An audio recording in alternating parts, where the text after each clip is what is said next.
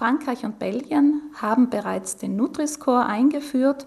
In Deutschland steht die Einführung unmittelbar bevor. Einige große Hersteller haben darauf auch schon reagiert und man sieht schon bei einigen Produkten auf der Sichtseite der Verpackung diese neue Kennzeichnung des Nutri-Scores. Der Nutri-Score ist eine Art erweiterte Lebensmittelampel. Er versucht, den gesamten Nährwert eines Lebensmittels einfach auszudrücken und prangt bereits auch hierzulande auf mancher Importware. Konkret gesagt werden Nährstoffe, die als ungünstig für die Gesundheit gelten, gegen solche, die als günstig gelten, aufsummiert. Also der Gehalt eines Produkts an Fetten, gesättigten Fettsäuren, Salz, Zucker bringt sozusagen in der Kalkulation Maluspunkte. Der Gehalt an Proteinen, Ballaststoffen, Obst, Gemüse und Nüssen bringt Pluspunkte. Und je nachdem, wie ein Lebensmittel im Detail beschaffen ist, ergibt sich da ein ganz spezielles Endergebnis und dieses wird dann in eine einfache Botschaft übersetzt, sodass man als Ergebnis einen Buchstaben und eine Farbe dann erhält. Der Buchstabe A und die Farbe dunkelgrün zeigen an, dass ein Produkt überwiegend günstige Nährstoffe enthält.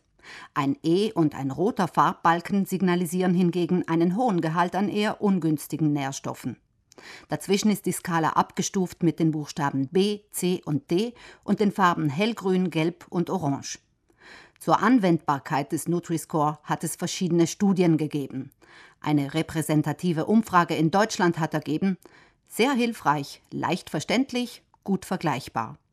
Umso unverständlicher, dass der Nutri-Score nicht EU-weit Standard werden wird, denn eine verpflichtende Einführung auf europäischer Ebene ist derzeit aufgrund der europäischen Gesetzeslage nicht möglich. Das heißt, die Staaten, die dieses System bereits verwenden, die haben das auf freiwilliger Basis für die Lebensmittelunternehmen eingeführt. Also es ist derzeit nicht verpflichtend, aber Verbraucherschutzverbände setzen sich auf europäischer Ebene dafür ein, dass dieses System EU-weit einheitlich kommt und dass es dann auch verpflichtend ist für alle verpackten Produkte.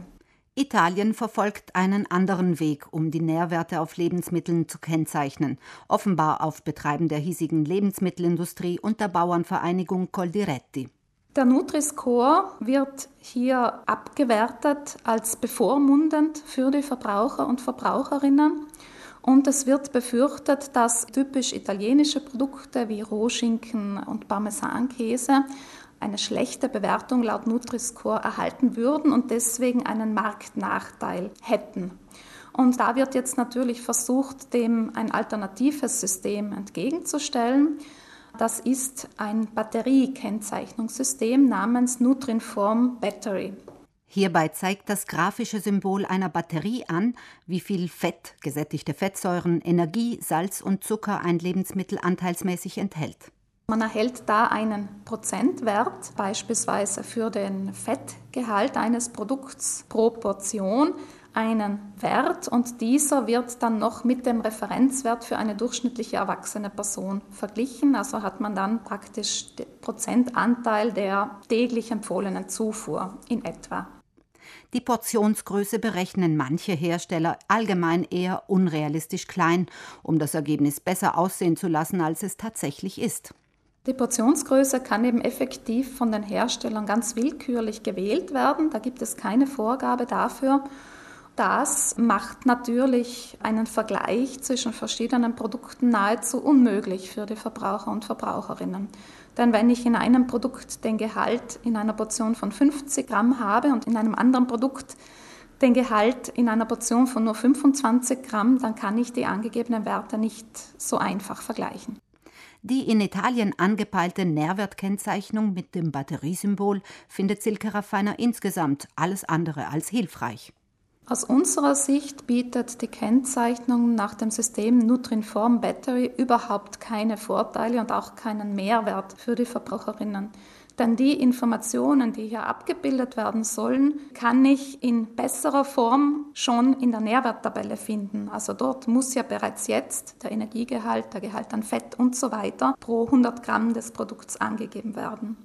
Die Darstellung in der Batterieform ist zudem sehr unpassend gewählt aus unserer Sicht, Normalerweise gilt eine vollgeladene Batterie als gut und positiv, aber wenn es sich um ungünstige Nährstoffe handelt, müsste man eigentlich sagen, je leerer die Batterie ist, desto besser ist es für die eigene Gesundheit. Und insofern ist die Abbildung als Batterie einfach irreführend.